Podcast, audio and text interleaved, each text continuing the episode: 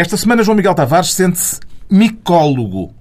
Pedro Mexia declara-se referendário e Ricardo Araújo Pereira, ainda do lado de lá do Atlântico, confessa-se desviado. Está reunido o Governo Sombra.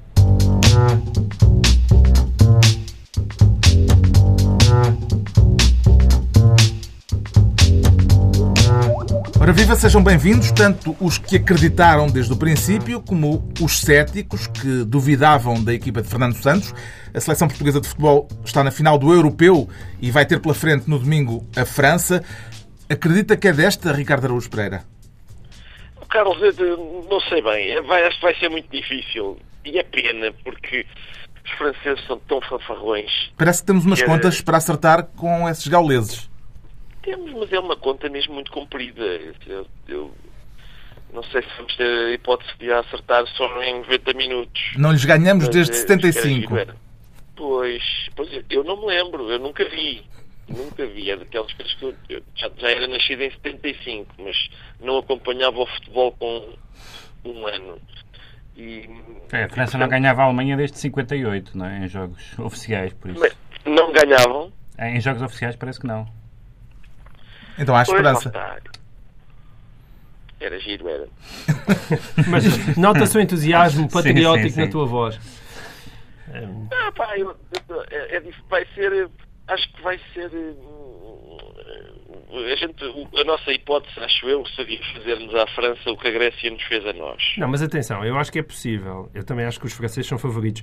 Mas o, o Fernando Santos, tirando este jogo com Gales, o grande mérito em todos os jogos anteriores era a capacidade que Portugal tinha para pôr as outras equipas a jogar mal. Portugal não jogava bem, mas a pôr os outros a jogar mal é muito bom se eles conseguirem pôr os franceses a jogar mal, pode ser que a gente tenha uma hipótese. Aí no Hemisfério Sul, o Brasil, como diz a canção, vai ser no domingo um imenso Portugal ou os brasileiros têm mais com que se entreter, Ricardo? Aqui no, no, no canal brasileiro onde eu acompanhei o jogo, eles às vezes põem, põem tweet, o que é, que brasileiros vão comentando e, e a maior parte é de brasileiros que, que, vestem a camisola portuguesa e dizem domingo vamos lá a Portugal e tal. Mas há uma parte também de brasileiros que. Serão todos empresários da panificação? Sim, exato. São, são, querem claramente que a França ganhe por pirraça. Lá está, é o povo irmão, não é? E toda a gente sabe que os irmãos são assim. É só, eu não sei, a, a palavra fraternidade é um bocadinho irónica, não é? Como sabe, quem tem ah, irmãos sabe que aquilo muito, não, não funciona Muito bem, bem, isso é um momento político importante, Ricardo. Tu não gostas muito dos teus irmãos, não é, Ricardo? O Ricardo detesta todos os seus irmãos. Não, eu, como não tenho irmãos, sou a favor da fraternidade, mas é claramente por ignorância do, daquelas dinâmicas. Neste percurso até à final, parece-lhe, Pedro Mexia, que Portugal teve sorte ou que fabricou a sua própria sorte?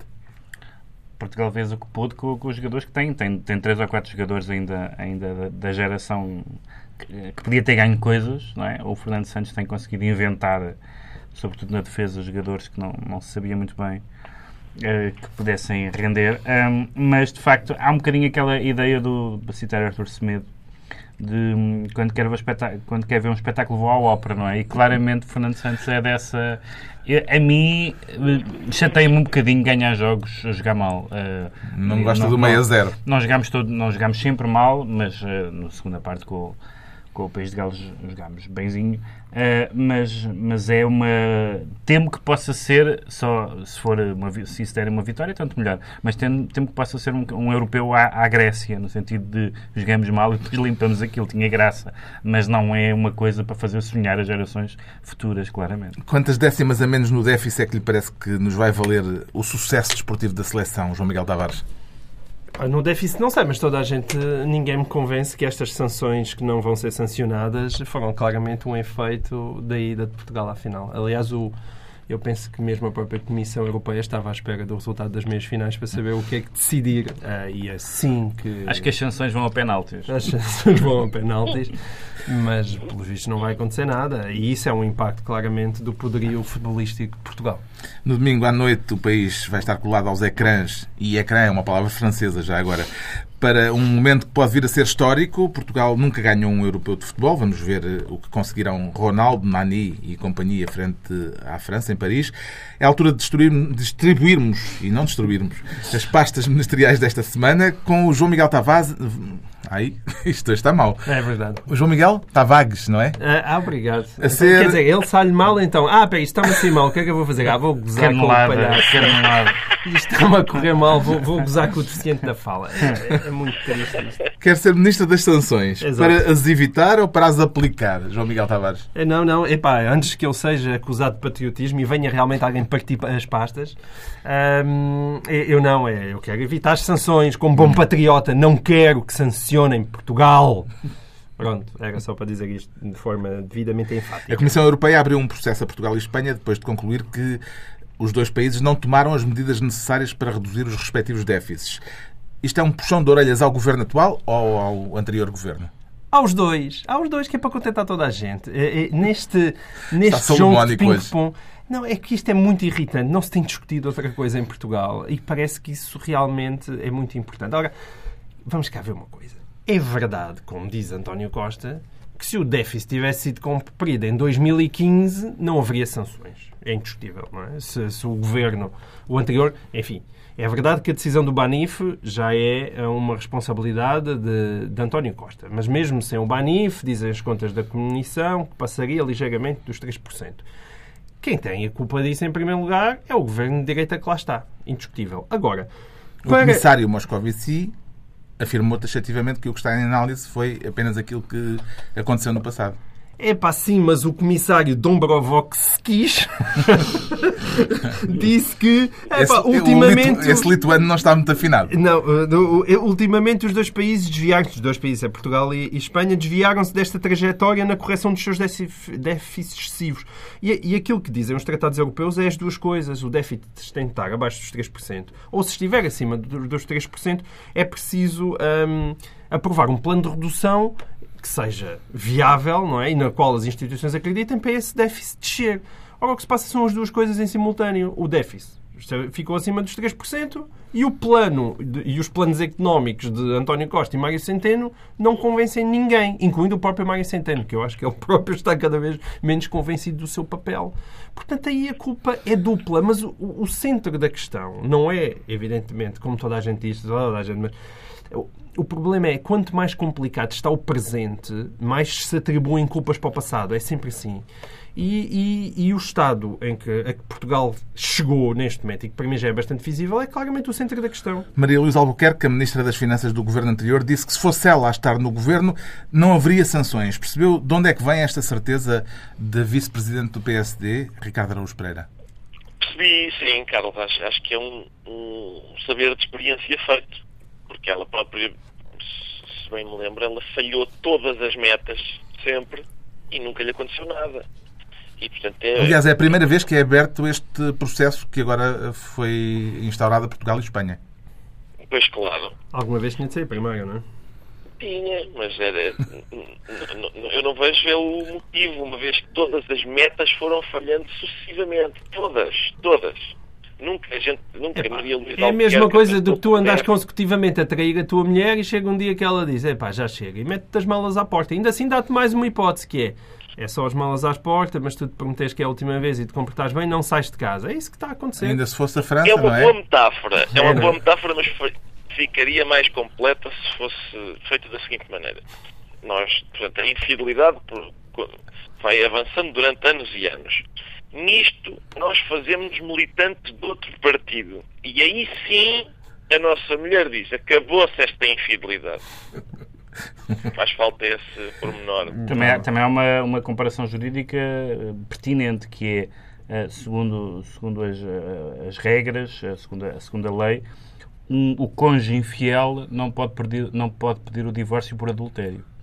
Porque realmente, estando ele, estando ele a violar o pacto matrimonial, eh, enfim, fica-lhe um bocadinho mal. E, portanto, uma das coisas que tem sido alegada é que, de facto, há outras Há outros países em cumprimento, em cumprimento diferente do nosso, naturalmente, mas eh, de facto não são só os, os, os países pobres que estão, que estão em cumprimento. E, e agora a ideia de uma sanção zero, de uma multa zero, não é que é a expressão, de uma sanção num ralhete, é um bocadinho ridículo em termos da maneira como os países se relacionam entre si, não é?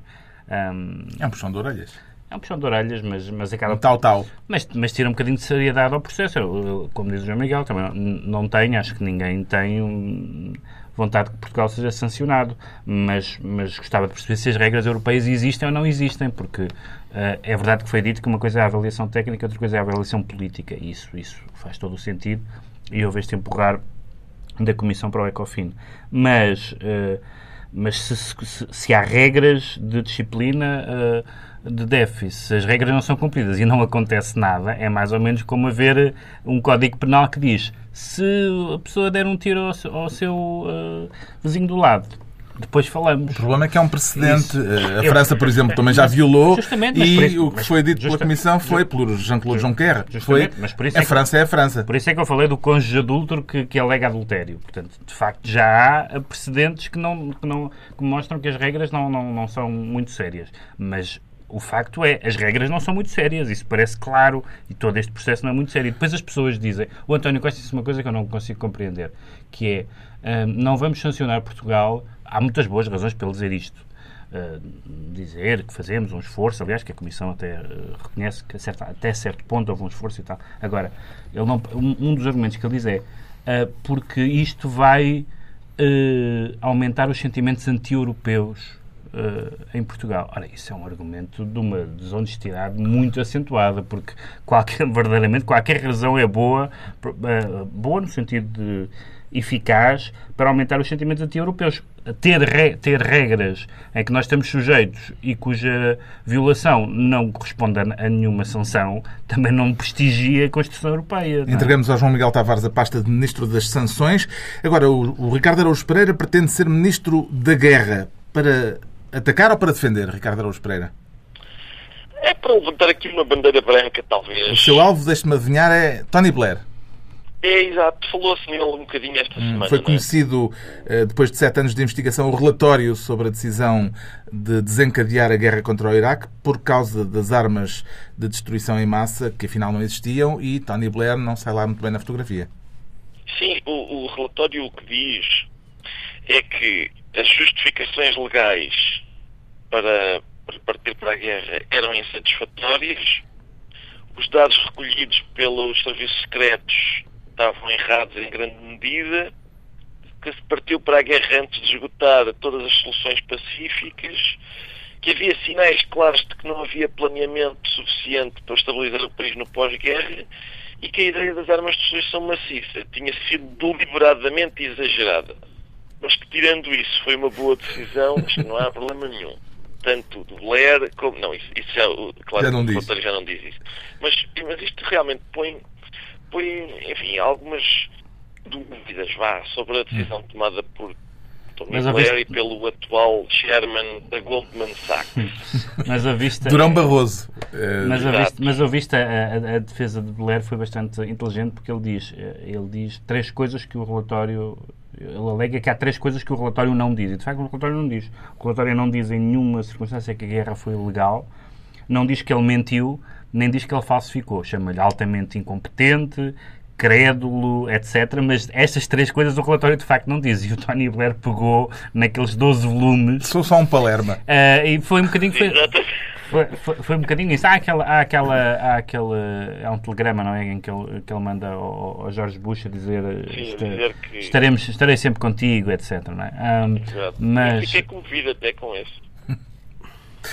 Blair já veio, entretanto, dizer que o mundo está melhor devido à guerra no Iraque. Pareceu-lhe Parece que aquilo que se passa no Médio Oriente dá razão ao ex-primeiro-ministro britânico já... ou isso são desculpas em desespero de causa? Eu já, estava, eu já estava a discordar dessa frase e ainda ela não tinha acabado. O mundo está melhor desde que... Não, não, não está. Não, não é, não está. É, de, desde, desde, desde o, Vai contra o Eclesiastes. Não, quer dizer, vamos lá ver. Há, há, há, duas, há, duas coisas que, há duas coisas que não vale a pena uh, discutir porque são evidentes. Uh, uh, a primeira é que a guerra foi feita uh, alegadamente por causa das, das, armas que não existiam e, portanto, mesmo para, e eu estou à vontade porque fiz parte das pessoas que defendeu, tendo em conta em, a, a, as inspeções e as dúvidas uh, alimentadas pelos serviços secretos de vários países e até, pela, até pelo Hans Blix, que nunca em nenhum momento se sentiu, uh, digamos assim, satisfeito com as investigações, embora achasse que não havia matéria suficiente para avançar para uma guerra, mas uh, houve uma guerra com um pretexto que não se verificou. Isso é indiscutível. Segundo, o, o, o pós-guerra foi um desastre. Portanto, discutir essas duas coisas é discutir coisas que não vale a pena discutir. O que se pode discutir, a única coisa que se pode verdadeiramente discutir é que se, se há ou não dolo, ou seja, se Uh, o que houve foi informação duvidosa, apimentada, etc., que tornou, uh, que, que, fez com que os líderes americano e, e, inglês, sobretudo neste caso, fossem crédulos e avançassem para uma guerra, ou se há, ou se há dolo, ou se é vamos aqui inventar coisas, vamos aqui uh, criar provas falsas, e a diferença entre uma coisa e outra pode não fazer muita, pode fazer, não fazer muita diferença para, para o que aconteceu, mas do ponto de vista até jurídico e, ético é gigantescamente diferente. Depois deste relatório britânico, ainda não se ouviram os outros protagonistas da famosa fotografia das lajes. Não tem curiosidade de ouvir o que Durão Barroso vai ter a dizer a este respeito, João Miguel Tavares? Eu não sei se ele, neste momento, enquanto chairman da Goldman Sachs, está muito interessado em regressar ao tema da guerra do Iraque. Eu acho que as, as suas guerras hoje são outras, a não ser de alguma forma para certamente a Goldman Sachs ter participação em alguma fábrica de armamento e, e todas essas ligações uh, poderão ser feitas e, e, futuramente com certeza serão. Eu concordo com o que o Pedro disse, a questão está realmente no dolo, não estou convencido pode-se dizer muito que a decisão foi mal tomada, que, que os senhores foram imprecisos. O, o pós-guerra, de facto, é indefensável. Aí os Estados Unidos tiveram um comportamento eh, profundamente amador. Tenho muitas dúvidas que eles não estivessem convencidos uh, daquilo que andavam a, vender ao povo. Deixamos a fazer um paralelo, um paralelo que não é um paralelo em termos de gravidade, naturalmente, mas, que tem, mas do, do juízo dos atores políticos, que é o caso que se passou com a, com a Hillary Clinton dos mails. Basicamente, ela usou um mail privado para tratar dos assuntos de Estado, alguns dos quais eh, classificados, portanto, confidenciais, e o relatório do FBI e apagou mails, coisa que não pode, segundo a lei americana, porque os mails têm que ficar arquivados, e o FBI o que diz foi que ela foi negligente e que não, não é garantido que aquele, o uso do mail privado não possa ter implicado uma violação por parte de, de, de, de forças hostis aos Estados Unidos. Agora, há duas maneiras de ver isto. ou ela foi extremamente incompetente, negligente, etc., ou então queria esconder coisas, queria apagar coisas. Esse, esse debate está acontecendo nos Estados Unidos. E é a mesma coisa com o Blair. Depende da boa vontade, digamos assim, com que nós olhamos para, para cada ator político. Se nós, se nós queremos dizer, bom, isto foi deliberado, e no caso americano, não tanto o George Bush, mas, por exemplo, o Dick Cheney, etc., da entourage do Bush, nós sabíamos que havia ali uma vontade de guerra, de certa forma, que, que pré-existia às condições possíveis da guerra. No caso do Blair, o Blair tem um lado, sempre teve um lado de, aliás, noutras partes do mundo, um lado um bocadinho missionário de, de do intervencionismo humanitário, etc. Há toda uma doutrina uh, Blair à volta dessa, dessa matéria. O Ricardo... a, palavra, a palavra deliberado está neste relatório. Sim, sim, lá sim. que a, a, ideia das armas de destruição maciça foi deliberadamente exagerada. Não, mas, mas deliberadamente exagerado pelos serviços secretos. Isso é o que diz, na, isso é o, que diz o relatório. Quer dizer, eu não li os 12 volumes. Mas... Eu lembro-me daquela altura, quer dizer, eh, havia claramente duas posições, Sim. Uh, uma das quais era não há provas nenhumas credíveis que indiquem que o regime iraquiano tem armas de destruição em massa. Eu lembro que havia gente nessa altura a dizer isso. a única pessoa que podia dizer isso era o Hans Blix, tudo o resto eram opiniões de café. Exato, que era quem dizia. Pronto, era a única, mas era a única, era a única pessoa, era a única pessoa cuja opinião o. Ricardo Araújo, Araújo Pereira fica então Ministro da Guerra. Agora é a altura do Pedro Mexia se tornar Ministro veterano. E para, para quando a candidatura a Dux Veteranorum, Pedro Mexia? Acho que não é, acho que não é, a gente não se candidata, é só para calões, não é? para, quem, para quem vai ficando.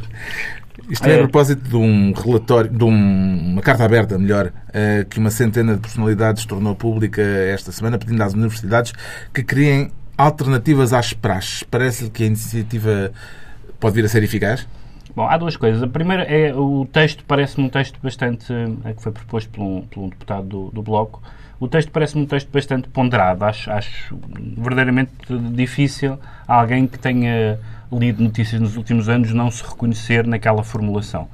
É, o que não é evidente, porque há discursos, há discursos contra a praxe nos quais eu não me reconheço, tem ali uma componente de luta de classes e tal, e uma linguagem na qual eu não me reconheço.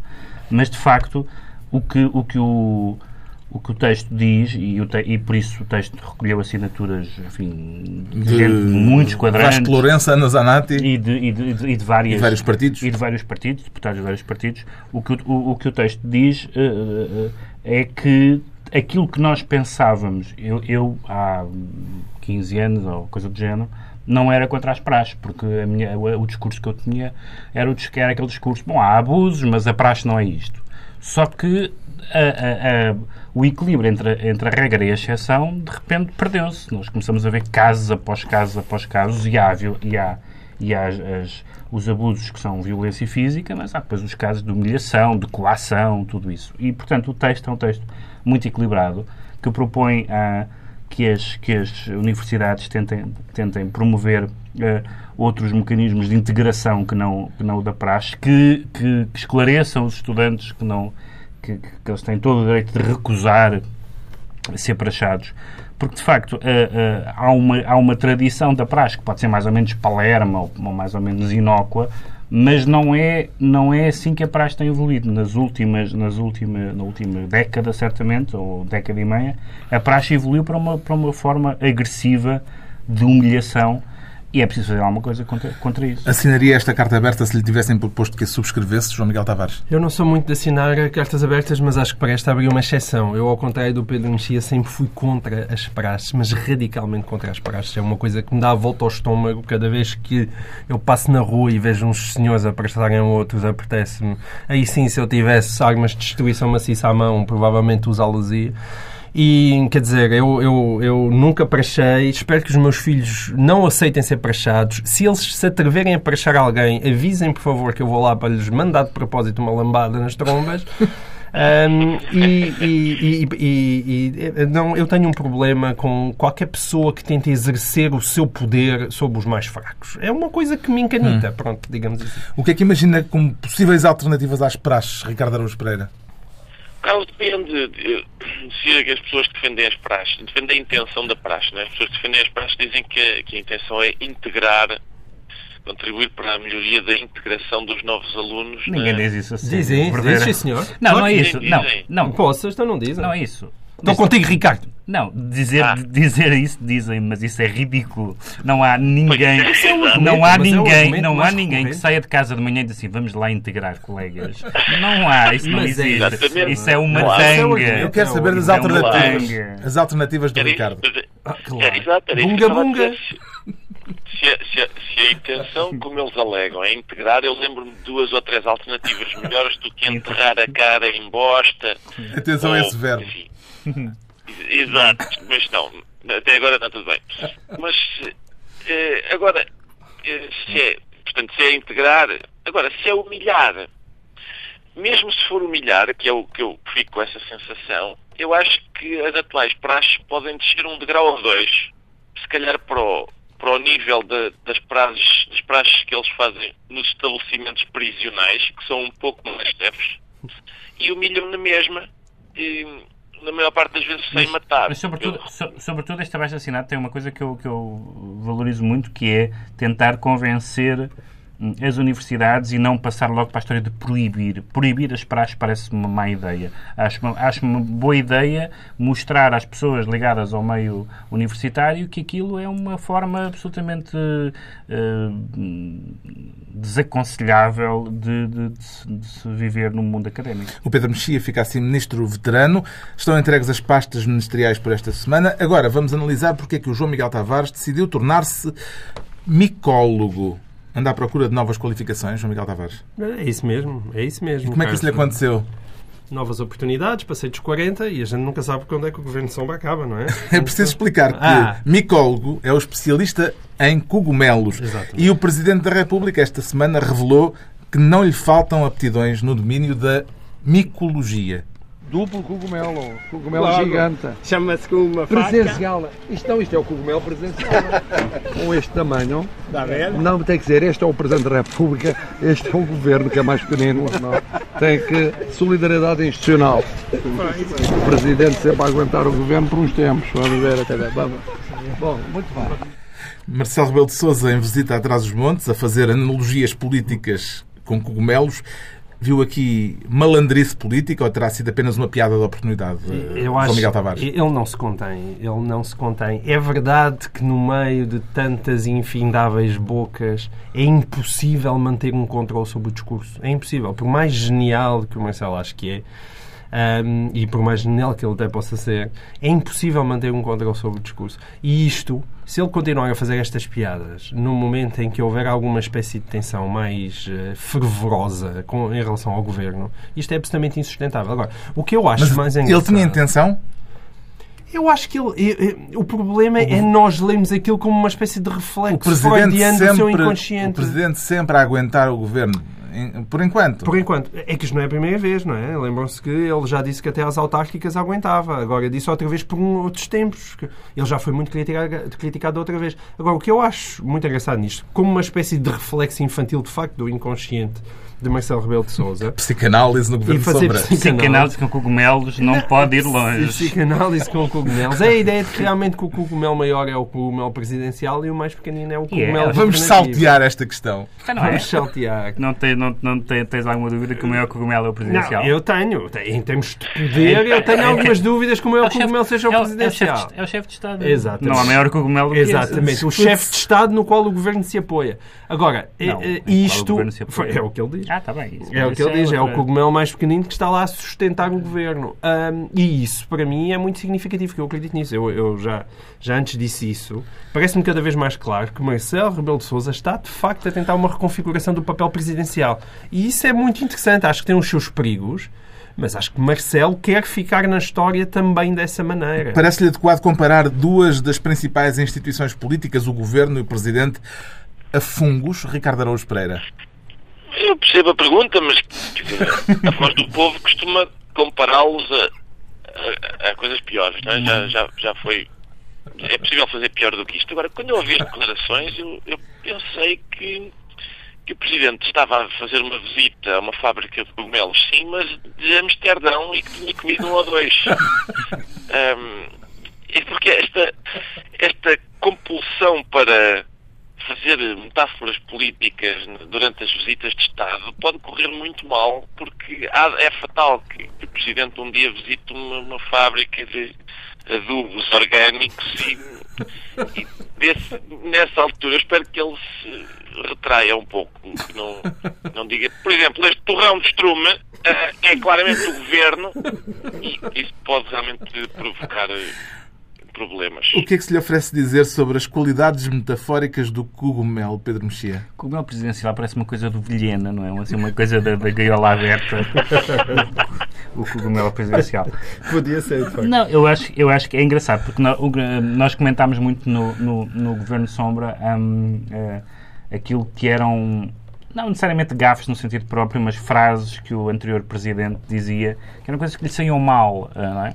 O sorriso É. das vacas e por aí adiante. mas que, nos, que eram, por um lado, eram sinceras, num certo sentido, hum, mas não tinham nenhuma, nenhuma intenção deliberada. Não havia malandrice. Aqui, aqui, aqui há claramente uma, uma, uma vontade irreprimível de. de, de- há, há aquelas pessoas que dizem, eh, nós conhecemos algumas, que todos aqui a esta mesa, há pessoas que dizem piadas non-stop. Tem uma espécie de, de, de, de pornolalia, mas com piadas. Não, não conseguem dizer qualquer frase que não tenha uma intenção cómica. E de facto o Presidente gosta de dizer coisas. Há aquele, há página no Facebook que é Marcelo a fazer coisas. E também pode haver uma que é o Marcelo a dizer coisas. Ele tem uma. Tem uma, tem uma mas eu acho que justamente.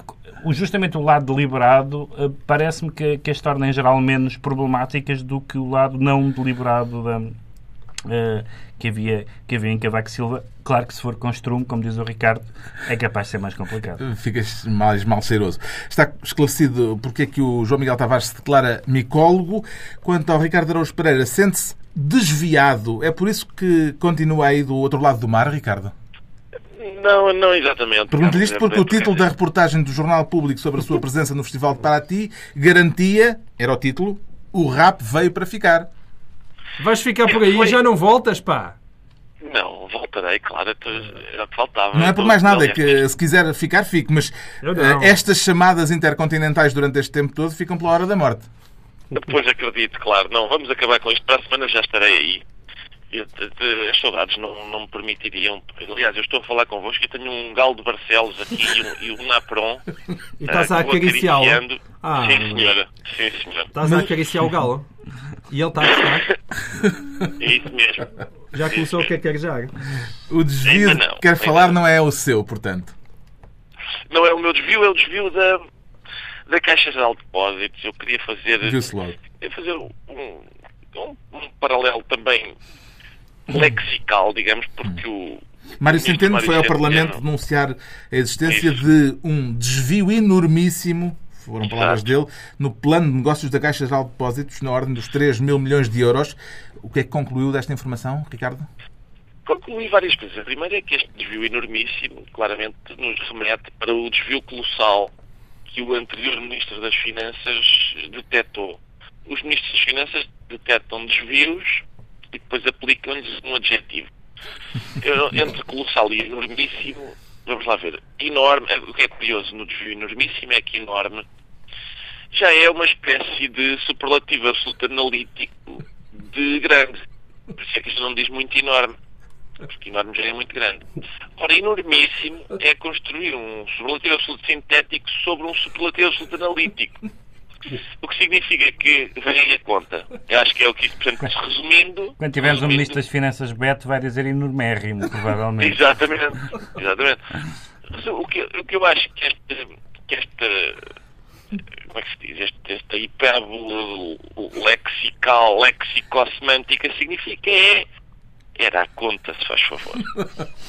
Sabes que o, o ministro, o primeiro, o ministro da- da- das Finanças ah, ah, inglês da- do, do governo Cameron, do primeiro governo, eh, quando chegou, eh, contava-se que quando chegou a- a- ao seu ministério eh, recebeu, tinha uma, uma mensagem do, do ministro anterior a dizer assim, um envelope e que dizia lá dentro dizia o seguinte Estamos falidos, boa sorte. E o outro, o outro não negou, disse que era uma brincadeira, que, uma espécie de brincadeira que se fazia sempre no Ministério, mas não sei se esquece, não. Em relação a esta questão da Caixa Geral de Depósitos, o que é que está errado nisto? O resultado final ou o plano de negócios, Pedro Mexia? Carlos, quanto ao plano de negócios, não, há um limite, há um limite que eu não ultrapasso. Mas o é limite-. Mas O é de limite- facto um problema no plano o de limite, negócios. o limite que eu não, ultra... o limite que eu não ultrapasso é comentar É o por plano causa de... do investimento dos juros negativos. Por causa das, limite- por limite- causa da Euribor está O limite que eu não ultrapasso é comentar o plano de negócios da Caixa Geral Então de Depósitos. passamos adiante. Portanto, eu passo a bola, passo a bola porque há um, um limite. Limite. Isso supõe que tu não és gratuito nos outros temas. Eu, pelo menos, assumo a minha gratuitidade em todos os assuntos. Justamente, supõe, supõe, supõe que sobre os outros temas Esse- eu li algumas coisas, mas Convencido este não é o caso. Este não é o, O caso. que é que Isto parece que é explica, modéstia, não, mas é imodéstia. o que é que explica do seu ponto de vista, João Miguel Tavares, que a Caixa Geral de Depósitos se tenha tornado nos últimos tempos um dos campos de batalha entre a atual maioria e a maioria anterior? Portanto, eu vou ser extremamente modesto e comentar este assunto, porque não há nenhuma diferença em relação a este e todos os outros, que- não sobre os quais também não percebo nada. Nunca nada sobre o Iraque ou Não, sobre, estou a ou sobre a Europa? Não, nunca, claro que não. Então. Eu estou, ocupada, eu estou em casa ocupado a me dar fraldas. E, e então, então, isto eu acho que eh, a é explicação é que se junta à fome à vontade de comer. O, o PSD tem todo o interesse em atacar este governo e este governo tem todo o interesse em ser atacado. Porque enquanto eles se engalfinham uns com os outros, o país lá vai correndo e ninguém põe as mãos naquilo que realmente conta. Estas declarações, mais Centeno, a única questão essencial aqui é que, mais uma vez, há ali uma irresponsabilidadezinha coletiva e que se vai pinguinhas, É às pinguinhas, eh, o- o- os, os outros senhores administradores foram-se embora, finalmente, depois de estarem na prateleira e à espera que se fossem substituídos ao longo dos meses, já, pá, desculpa, vamos embora. E deixaram críticas violentíssimas a, a este governo. Eh, eu já achei que nós estivemos melhor entregues do que estamos hoje em dia. Já sabemos porque é que o Ricardo Araújo Pereira se declara desviado. Vamos agora tentar perceber porque é que o Pedro Mexia se considera referendário. Eh, Ganhou-lhe o gosto depois do Brexit, Pedro Mexia? Não, há, há pessoas que claramente ganharam o gosto, porque de repente há uma, uma tentativa de cavalgar eh, o, o Brexit por parte, evidentemente, dos partidos de, de, de extrema-direita ou nacionalistas de vários países, mas também por, país, por, por partidos de, outra, de outras áreas políticas. Está a referir-se ao Bloco de Esquerda como foi, o caso, como foi o caso do Bloco de Esquerda, mas também em França, em outros países, também há partidos de esquerda e forças de esquerda que que estão a falar do referendo. E então, esta semana houve uma, uma, uma discussão muito, muito engraçada e uma troca de artigos e de, e de bocas uh, entre, entre pessoas do Bloco e pessoas do PC, porque o, a Catarina Martins largou aquela ideia de que se calhar, Bestial. se calhar, vamos, se calhar vamos referendar isto. Uh, no fundo, já como uma espécie de sanção às sanções, não é? Uma espécie de resposta um, à Europa. Tudo o contrário, evidentemente, do que o PS eh, sempre acreditou em matéria europeia. Um, e depois o PC veio criticar o, veio criticar o Bloco, dizendo que, uh, que ideia é essa agora de fazer um referendo. O, o Bloco, e Francisco Louçã também num, num artigo que escreveu, veio dizer, então, mas o PC propôs referendos desde, desde que começou a Constituição Europeia que o PC anda a propor referendos.